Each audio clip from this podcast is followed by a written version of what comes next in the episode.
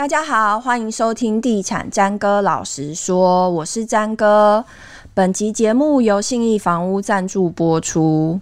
过去我们自己在做很多新闻的时候呢，就会发现，我们写到商用不动产，写到厂办，写到任何跟住宅无关的交易的时候呢，民众对于它的关注度真的非常之低。每一则新闻的点击数的状况就可以看得非常清楚。但是事实上，这些厂办、商办的买卖跟租赁呢，跟住宅市场，跟我们一般市井小民买房，到底有没有关系，或是有没有关联性，或是可以从这些数字上看到什么样的猫腻，然后可以给我们买房做一些参考呢？今天我们请到房地产的活字典，欢迎高丽国际业主代表服务部董事黄书卫。好，大家好。好，欢迎活字典，书卫哥。大家对于你这个给你这样的称号，有没有有一些压力？要不断精进自己。对对对，是是是，还好不是叫百科全书，还是 对，或者是什么人脑比电脑强啊、哦，感觉很会滚头刀什么的。好，我们刚刚讲到这些，就是厂办、商办的租赁。或者是一些交易的数字、空置率什么的，每次我们新闻写到这些，真的民众不关心哎、欸，所以我们真的很想要知道这些数字跟我们房地产市场，就一般住宅市场或民众要买房到底有没有关系？好啊，我们一天哦二十四小时的话，待、嗯、在家的时间有多长？很少哎、欸，大概睡觉十个小时，好不好？十个小时，其他时间其实都跟商业不动产有关。你一出门，对对，从早餐店开始，早餐店，然后你上班的地方，嗯，不管你是在办公室上班，是在这个咖啡厅做 freelancer，或者是在厂办厂房做这个作业员呐、啊，或者是你是工程师，其实跟商用不动产全部都有关系，只是大家不不在乎或不关心，为什么？因为老板的事是付钱的不是我，付租金或者是买这个厂房，或者是这个找地点的地方。这个工作都不是我，嗯，是老板，是总务，嗯，是总务，是总务，所以大家会觉得啊，这个东西的确是跟消费者是好像不只是隔层纱，是隔层山了哦。虽然是每天跟你最紧密关系的，例如说，哎呀，我们办公室要从新一计划区搬到这个南港了，你能不能接受？不能啊，这个 南港太平，我好举这个例不好。南港是美食沙漠，是是是。而例如说，我说。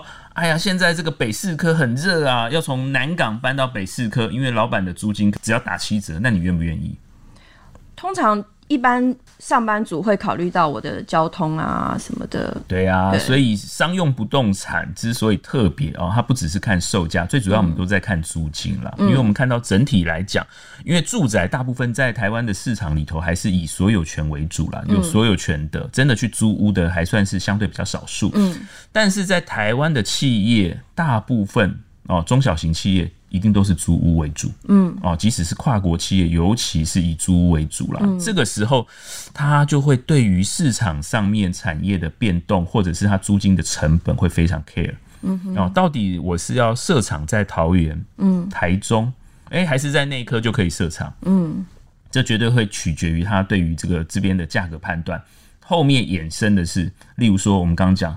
哎呀，南港好像比较远哦，嗯，然后北车跟信义区好像比较方便，嗯，招工不容不容易，嗯，所以呃，我们说在商用不动产，我们看到所谓的这个租金指数的变化，或者是控制率的变化，当然是反映第一个区域的供需，但是更重要的就是我们看到。整体产业或个别产业它的发展的前景或竞争力，嗯哼，啊，所以我们说从二零一七年台湾的这个工业或者是所谓的商业不动产这么热，当然就是跟这个所谓的中美贸易战之后所谓的台商回台投资或者是后来的高科技投资是有息息相关的关系啦。嗯，那也带动不管说我们说租金的这个调升，或者是大家。大家在抢地盖厂，那最后一定衍生的就是这些就业机会，创造新的我们说住宅开发的机会啊。嗯哼，其实我们来讲一个比较广泛，就是整体房地产市场的交易，不只包含住宅嘛，也有包含商办、厂办。就是其实商用不动产或者是厂办的部分，它占整体市场的交易大概占比是。好，这个我们说虽然听起来这么重要了哦，嗯、然后每一个这个金额又这么高哦，但是它实际上占整体台湾的这个交易的金额，差不多占十趴到十五趴左右而已。哦，不高，不高，但是它基本上它是带动，它有点像公共设施的这个概念，它可以创造就业、创造消费，嗯，所以它会带动周边的这个住宅或其他的零售服务需求。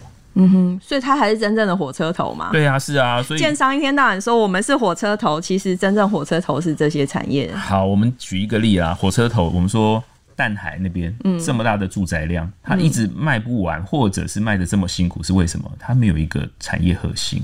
对，他没有一个叫我们说学理叫成长极啦，嗯，极端的极，嗯，那如果说像台南南科那边，它只要有一个台积电，嗯，房子都还没盖，是不是就所有案子就炒起来了？对，就是一个非常相对的概念。嗯、那我们说这个高雄还有一个叫桥头，嗯，桥头的我们说叫新市镇，对，它也开发了很久，嗯，但是这几年突然热起来，是为什么？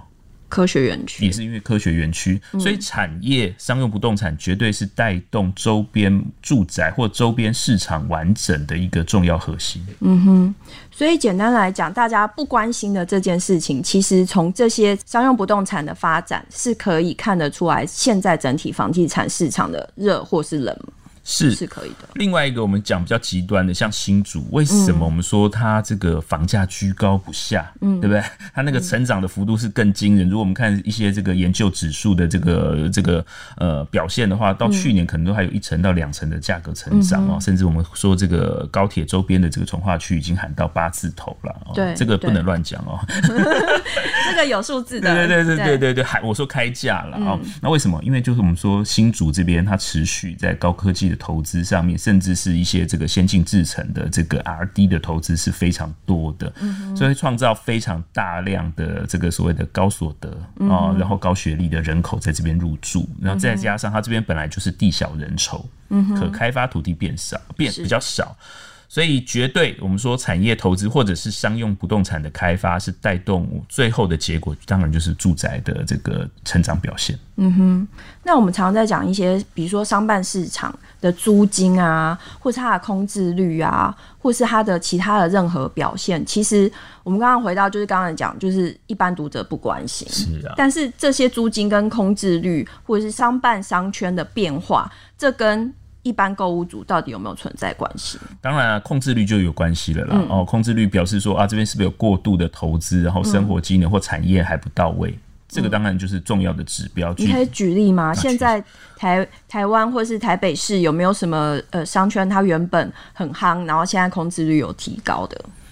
呃，我们现在讲的这个控制率可能是店面控制率，对不对？店面或是商办哦，商办空置率现在目前哦，拿一个比较极端的指标，台北市现在如果我们看到去年第四季啊，这个空置率办公室的这个空置率差不多是三趴以下哦。嗯、那有一个地方的控制率是特别高，嗯，那这个地方特别值得拿出来讲，就是什么敦北民生商圈。敦北民生，因、哦，就是、为什么？大家会觉得很好奇啊？这边很冷吗？对啊，好像很多产业是哦，嗯。这边反而是一个可观察的指标，要有人告诉你。开玩笑，为什么？因为这边哦是早期台湾的外商最喜欢聚集的地方。对啊，我印象中它有很多寿险，甚至有航空公司都在那边。因为它就在松山机场旁边嘛，嗯、对不对？所以以前在新一计划区崛起之前，是外商选选台湾这个选址的第一个这个区域商圈了。嗯，然后甚至饭店，西华饭店，对，环亚饭店。然后东方文化是啊，那为什么现在这么呃，不要说冷啊，为什么控制率变这么高？因为这边地价高，所以很多开始准备要都跟了，嗯、然后很多公司。呃，我可能明年这个房东要开始把房子打掉，我可能前两年我就要找新房子去入住。哦，台塑也传要对嘛？最大的都更案就是台塑嘛，嗯嗯、那不止嘛。我们看到像国泰也有案子嘛，嗯、叫国泰环宇大楼嘛，哦、嗯，然后反正在周边有很多，我们说这边的这个些贵客教客哦，知道这边可能开始要都更，或者是房东准备要赶人了，所以他先迁出来。所以他的空置率不是来自于大家不去那里，而是因为里面的人主动搬出来。对，但是这个就是一个你要说反指标也好，哇，他空置率那么高，表示说未来盖出来的豪宅是非常多的量，或者是高级办公室的水准是非常高的哦。它可能原来这个一平一千七百块的租金，现在要三千七百块都有可能哦。所以虽然控制率很高，但是后面代表的或可解读的意义可能就不一样。哦，所以那以我这种就是好，就是那种市井小民欧巴桑的心态，就会觉得说，哦，这以后要盖豪宅，说我家以后会增值。哎、欸，对啊，对啊，对啊，是不是可以这样子？是，是可以这样解读的。而且你会觉得说啊，有一些旧的那些商办，或者是旧的这些大楼哦，可能会有一些新的这个面貌，或者是新的产业，嗯、例如说。呃，里头有一栋是国泰世华的大楼，它都跟以后，哎、欸，它是引进三井饭店哦，嗯，哦，或者是有一些旧的这些呃大楼，它未来盖的是什么？是盖呃银行的企业总部或者寿险的企业总部，嗯、那一定会带来非常多的就业或者是消费机会。嗯、那所以周边不管是住宅啊，或者是店面，你看现在现在价格非常惊人，在两年前单行道巷弄里头的案子哦，卖价都可以卖到一百五十万，哇塞！所以，绝对我们说这个空置率或租金的变化，也是一个可以值得去做个案观察的指标。但是，其实这个空置率好像就像你刚刚举的敦北民生的案例，我们不能单纯就空置率来定义这个商圈的兴衰了。是，但是它就是可以作为一个观察的这个标准，或者是一个表象。嗯哼嗯哼，我们刚刚讲的讲到的是商办。那其实店面的商圈呢，过去我们提到店面，大家只会关心说，哦，这店面可能是哦知名投资客的，然后他现在没有人要租，哈哈，好开心，然后他点阅率就会很高，然后或者是呃会出现说谁退租啊，或者是谁又进驻那一个店面，这个是一般民众会关心的，但是其实店面跟整个商圈的。兴衰或是空置率跟它租金的变化，跟我们住宅有没有联动？呃，不太会有联动啊。嗯，哦，因为我们看到我们讲这几年这个控制率。反正只每次都会被拿出来做文章，就是东区啦。嗯，然后这个是我空置率从原来的什么九趴七趴到现在十三趴十五趴嘛。嗯、然后很多这个呃，我们说这个三角窗的店面都是空下来的，嗯、或者是只能做特卖会。嗯，那但是这边的房价还是很高啊。对，所以它会，它主要是市中心啊。它会变成，你举个士林夜市的案例啊，士林夜市就更夸张。好，但是它士林夜市比较特别，是它没有什么住宅啦。哦，啊，它那边的住宅，过去曾经有一栋住宅，就是打着士林夜市的有一只鸡名号，对，鸡 改变 的鸡变成的豪宅，对，对，对，对，对，它就是价格一度喊很高啊。是，嗯，我必须讲哦，这个在不动产里头哦，店面算是比较特殊的啦，哦，嗯，因为店面我们知道它有一个这个稀有性，嗯，哦，所以过去。呃，买店面的人，第一个他会有节税的效果，然后这个租金的收入或者是租金的投报也是非常丰厚了。然后说什么收拿着麻麻布袋去收租金的这种，这 这都有。但这几年会碰到整个消费习惯的改变啊。那再来就是我们看到后面的问题，就是它这么高的单价，但是它没有足够的租金去支撑。那现在又碰到升息的问题，所以它变成是一个票房毒药。但是住宅没有这样的问题啊。嗯因为住宅本来价格就不是这样嘛，因为我们说最贵的店面，如果看十家登录的话，如果是千万的店面，一定是落在东区嘛。嗯，东区现在目前最贵的价格，但那个住宅可以卖多少钱？嗯哼，两百五十万都卖不上去吧？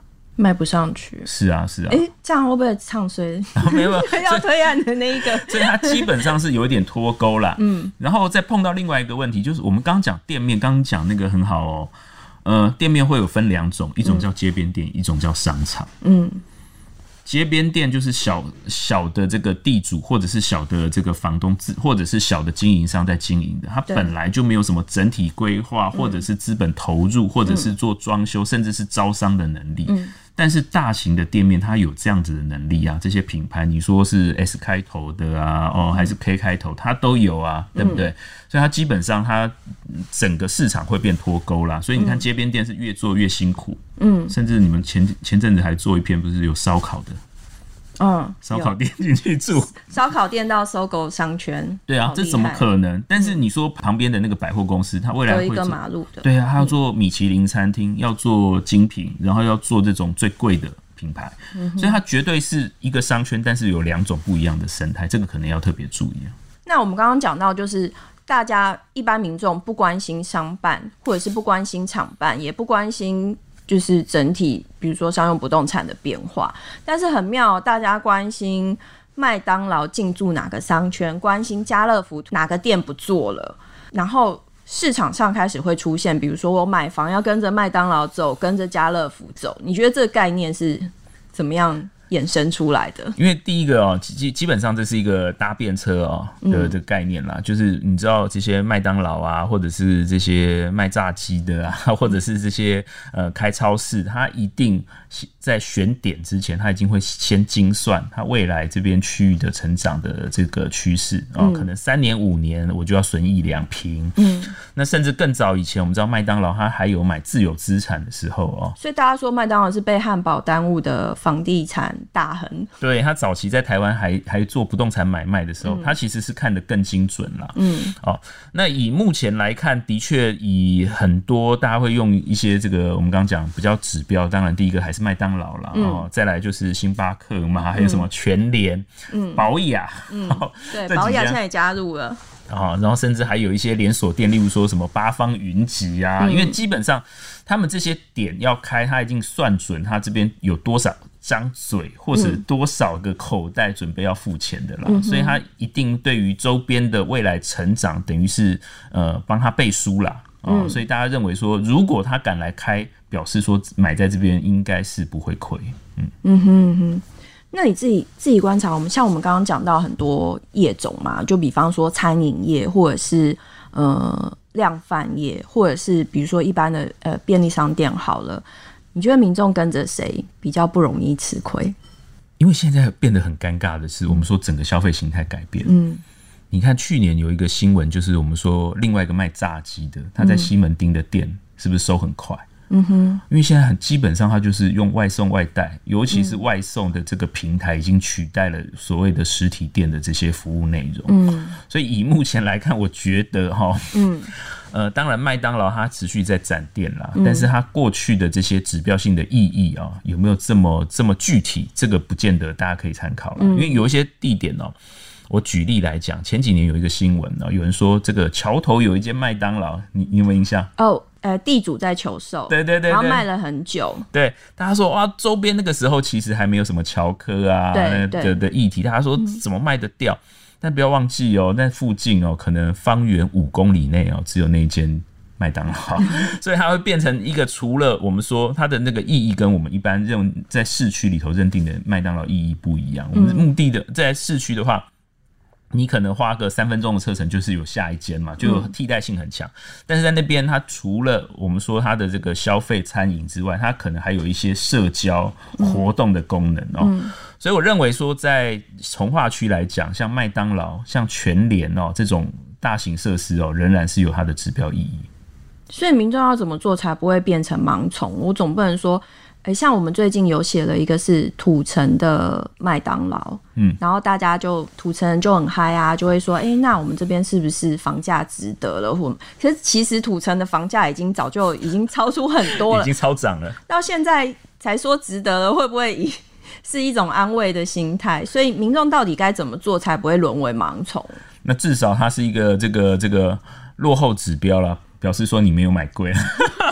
因为你知道现在那个代销改那个 DM 的速度都超快的，只要一听说哦麦当劳要进来，马上改 DM 麦当劳要来啦，或者是什么？这其实因为我们一天到晚所谓的专家也一直讲说，哎，跟着麦当劳或跟着跟着，比如说全联跟着家乐福买房，就就至少不会有什么样的错误，但是就会教育民众变成说，我好像这样就是跟着这些走，会不会变成太盲从？不会啦，因为你买房基本上是要自住啊，你又不是有投资。那你有人要投资啊？哦，要投资的话，他可能要买更早了，所以他可能在土城没有麦当劳之前，很早以前就要买定了，不会是现在四五字头的这个。现在麦当劳还有在评估这些吗？当然有啊，有啊，还是会在评估。会啊，但是真的就是要特别注意，他整个评估的方式或指标都在改变。我刚刚讲很多，基本上他觉得外送能到的地方，他其实也不会设点呐。嗯。哦，尤其我们看到现在的法规这么严格，甚至很多麦当劳是没有座位的，都有可能会再出现呐。嗯，所以最后它的这个指标意义绝对会被稀释或被改写了。嗯哼，对。但是以目前来看，如果还是从化区的话，你知道很多基本上那个外送的摩托车是不会到的。如果有一间麦当劳还是比较稳靠一点的，对。对，所以你的意思是说，以后那种被什么什么耽误的房地产大亨，有可能会换人做。呃，会会会，但是在这个我们说整个消费习惯改变这么快的这个这个节奏的世界里头，我觉得很难做判断。嗯哼哼，好，那最后我们想要了解，就是刚刚讲到的都是一些自助客的想法。那其实投资客在这个时间点，比方说现在国门开放了，然后疫情已经到了尾声，这个时间到底是不是商用不动产可以值得进驻去投资的好时机呢？哦，这商用不动产讲起来。好像很简单，但是其实很复杂啊。我只是想买一个小店面，对不对？你说 有这这种可以吗？有有店面，对不对？有办公室、嗯、小摊位、小有有厂办，还有什么旅馆？嗯，这个也算。嗯，以目前来看，我们是认为说，在过去因为疫情跟这个两岸关系被耽误最严重的，当然就是店面，对，跟旅馆。旅馆，嗯、哦，那以目前来看，其实最有兴趣大家想投资的是旅馆。嗯，哦。有钱人啊，呃，有钱人或者是有些投资客，嗯。啊，其实旅馆你也不是真的是要买一个两百房的旅馆，有一些是买一些小青年旅馆，呃，是啊，甚至有一些买了准备以后要做防疫旅馆的，又要防疫，不要啦，啊，那所以它基本上它的这个配置哦。或者是他未来要做什么，例如说健康长照、老人公寓的，嗯、这个都会有需求。嗯，哦，那这个是目前来看，其实大家中长期有钱人或者是一些投资机构在布局的。嗯，那短期呢，店面的部分其实看起来已经有回春了啦。嗯、因为我们刚刚讲，像什么士林夜市啊，哇，那个时候最惨的时候，空置率都超过三成嘛。嗯，那现在看起来租金已经到已经见底了啦。嗯哼，所以我们认为说。应该到今年年底啊，最晚最晚到今年年底啊，就会有一个非常最连最差的商圈应该都会有一个弹升啊，嗯、会有一个止跌。你看，像中孝东路四段，Lululemon 是不是也进去了？对，Lush 也进去了，嗯、表示说很多这个好的店面哦，短期哦，它只要价格修正到一个程度啊，基本上好的品牌不会寂寞。嗯哼，那那你评估就是那个 ATT 空了很久，好几百平的那个。哪一个在？因为它是好几百平吗？还是它有超过千平？就是它以前是韩国潮流品牌，在在东区，哎、欸，明耀对面吧？有可能复活吗？那就要看房东缺不缺钱了。房东好像不缺钱，对，那就很难。那就看机缘。对对对对，很好的房东，很好的房东。对啊，对啊。对好，今天谢谢苏卫哥来帮我们讲了一下，就是有关于商用不动产跟一般住宅市场还是有小小的联动，而且你从这个商用不动产的变化上面，你还是可以小小的发现。嗅到就是这个地方到底是不是一个值得可以买房的地方？还有就是，呃，书卫哥也帮我们解释了一下，就是过去我们大家会习以为常，会觉得说，哎、买房可以跟着麦当劳走，跟着家乐福走，或者是跟着你你觉得他可能是市场明灯的业者走，但是其实。还是在这个就是你说消费脚步变化很快的时代，还是要注意一下，就是不见得会是一个明灯，所以不要太盲从这样子。好，谢谢舒卫哥，谢谢。以上节目由信义房屋赞助播出，谢谢，拜拜。